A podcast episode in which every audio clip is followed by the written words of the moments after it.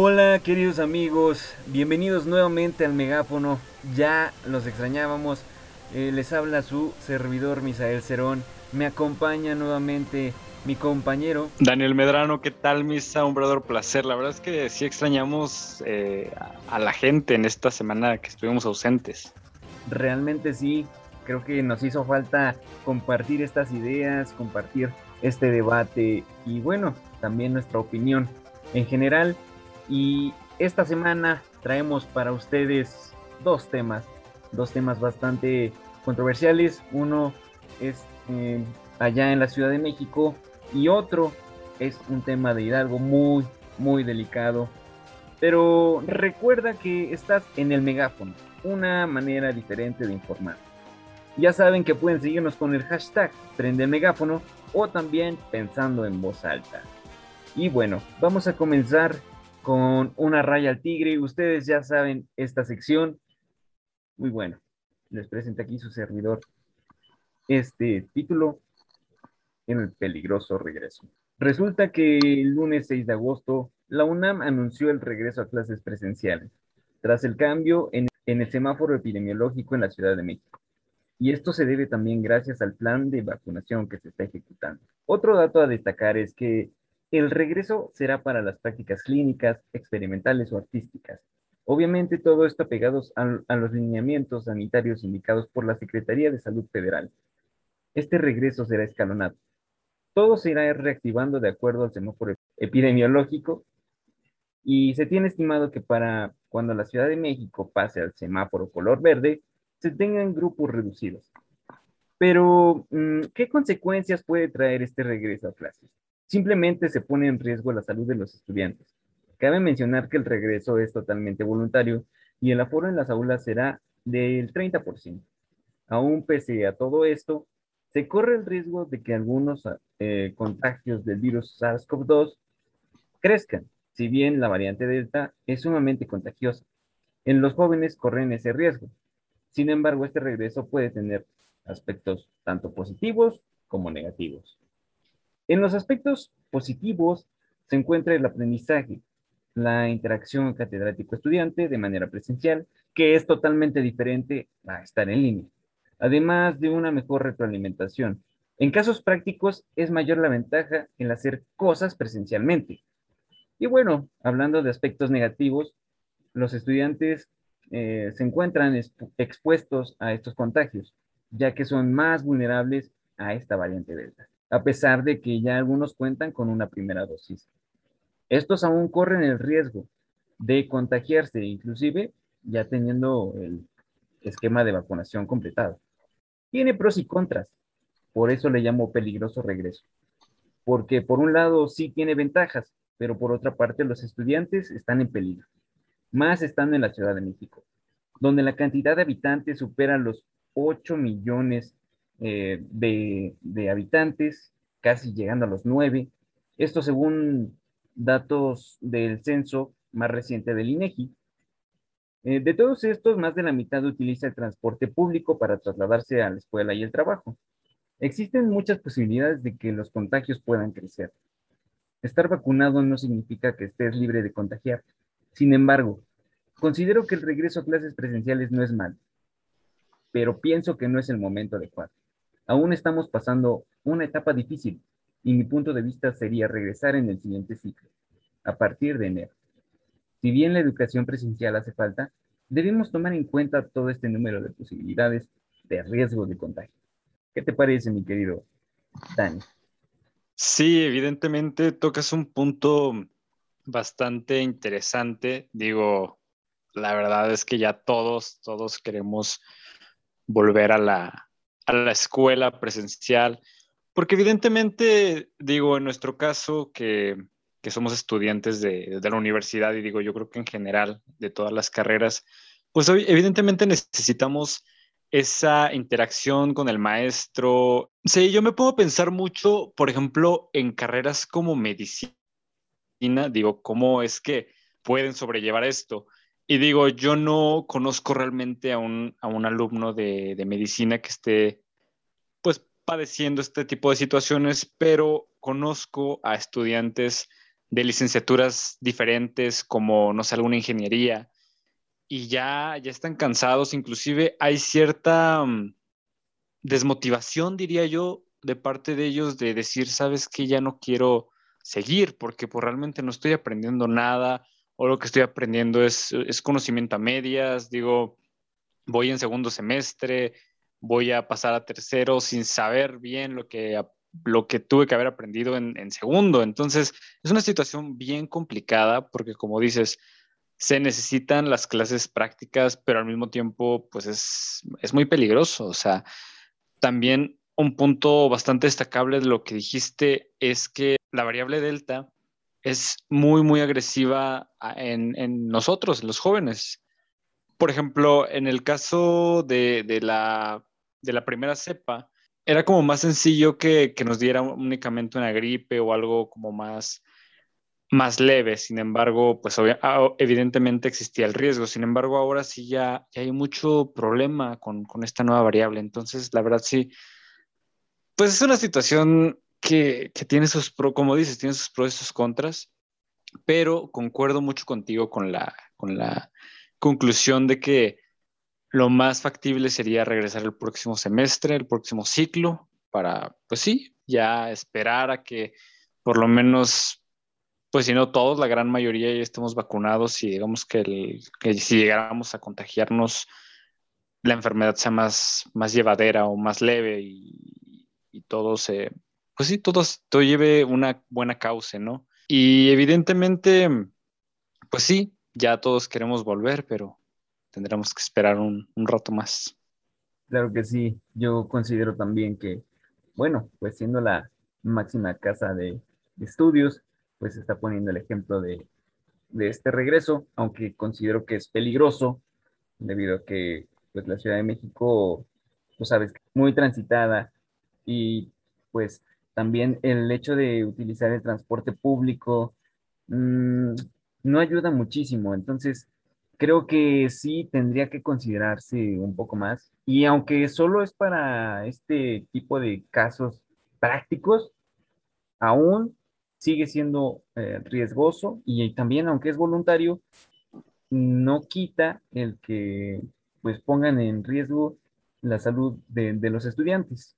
Pero bueno, ya veremos qué sucede en, en, los próximos meses, veremos qué es lo que trae este regreso. Esperemos que no sea como yo lo estoy pronosticando, que sea pues por una línea bien, pero bueno, ya, ya veremos y pues por lo tanto queda esperar.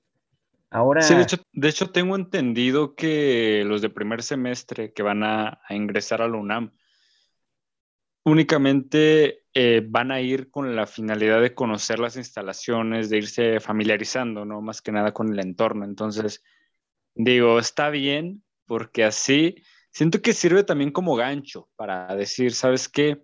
Estas van a ser tus instalaciones, a lo mejor ahorita no, pero van a ser tus instalaciones. Y, y digo, pues es la máxima casa de estudios, obviamente, pues eso les va a seguir a, les va a servir para motivarse un poquito, ¿no? Yo creo.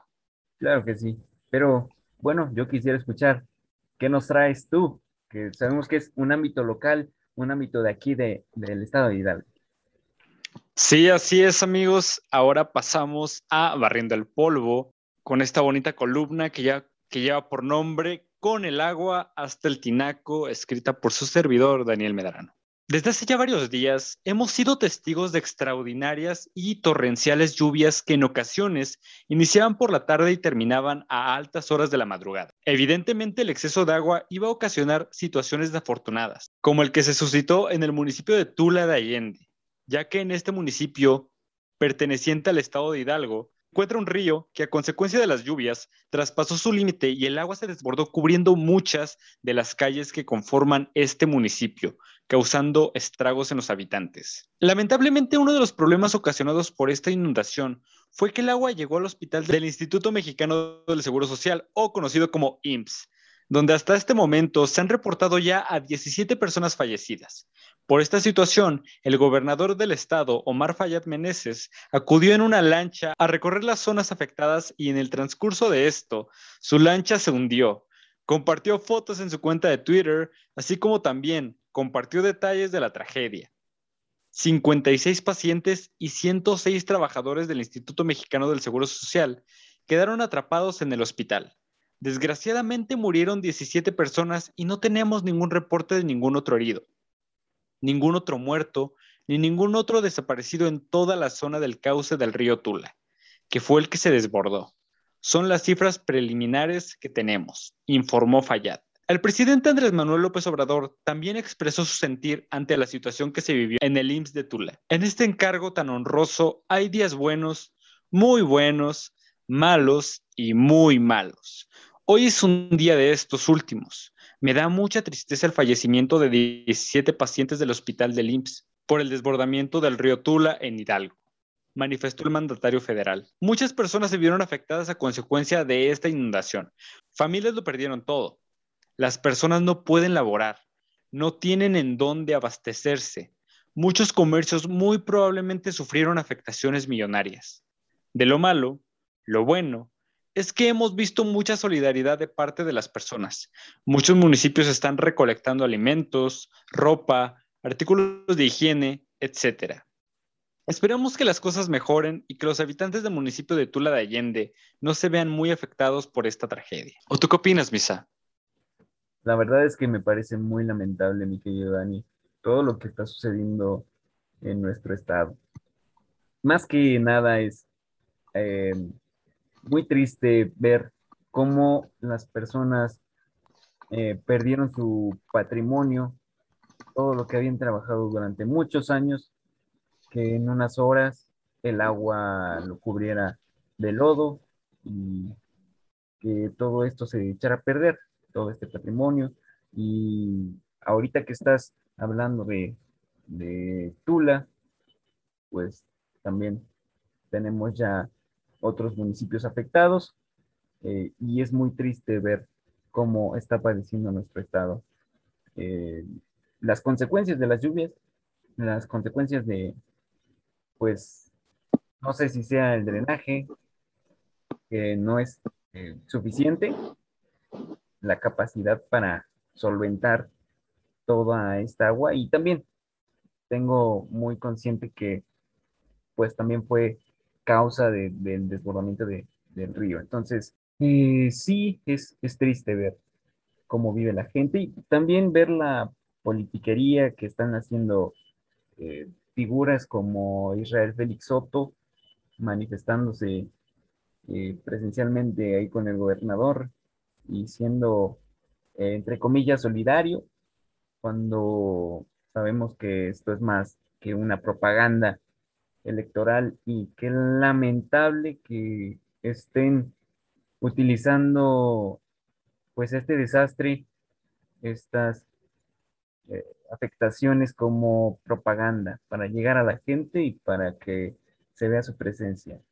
Recordemos que este alcalde de Mineral de la Reforma tiene muchas problemáticas en su municipio y aunque quiere verse solidario, me parece que es una politiquería muy sucia de su parte y también del gobernador yendo a la zona afectada y tomándose fotos y, yo creo que esto que le pasó de la lancha eh, estuvo bien por, por hacerse el ridículo, el payaso, eh, en ir a visitar esta zona. De esta manera yo creo que eh, pudo haber ido de otra manera y no en una lanchita que terminó volteándose. Pero bueno, es muy triste ver este caso. Sí, la verdad que sí, como dices, muchas personas, muchos personajes, principalmente del ámbito político, se aprovechan de este tipo de situaciones y quieren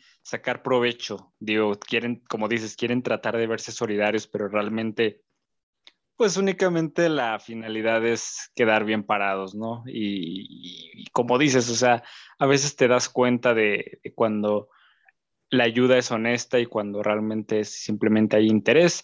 Y precisamente algo que mencionas, y digo, yo conocí un testimonio, eh, un restaurante ya bastante popular, digo, ya lleva rato elaborando ahí en, en Tula de Allende, se dedica a vender platillos típicos de México, por ejemplo, ahorita, por ejemplo, ahorita que es septiembre, vende los, los famosos chiles en nogada, vende chilaquiles, sopes, de hecho, inclusive renta sus instalaciones porque son bastante bonitas para, pues sí, para que pases un, un, bonito rato en tu cumpleaños o lo puedes alquilar para diferentes eventos, preparan banquetes y todo.